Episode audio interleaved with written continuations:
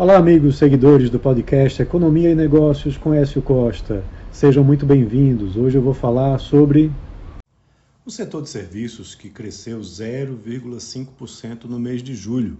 O volume cresceu esse patamar em relação a junho, na série com ajuste sazonal.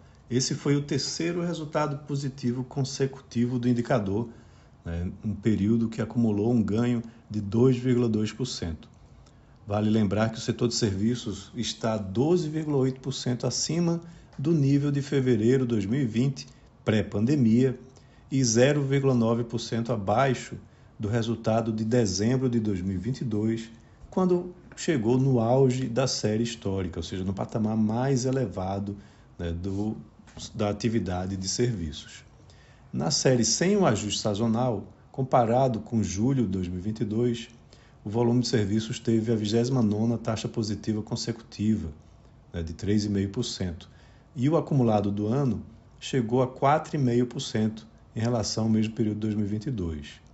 No acumulado em 12 meses, né, ele foi de 6,2% em junho e agora caiu para 6% em julho desse ano, o que mostra perda de dinamismo né, e um resultado menos intenso desde agosto de 2021, quando estava em 5,1%.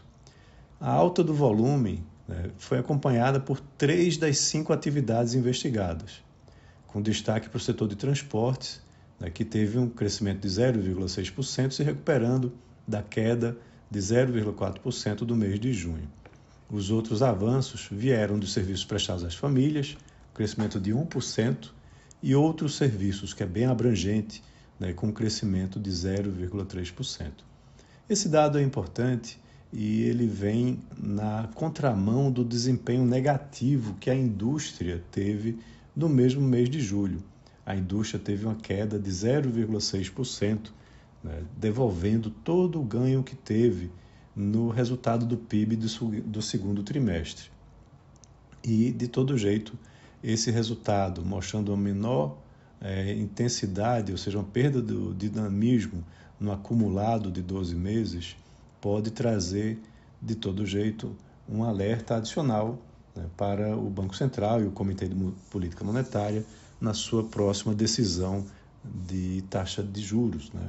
Ou seja, muito provavelmente mantendo é, agora a trajetória de queda dos juros da economia.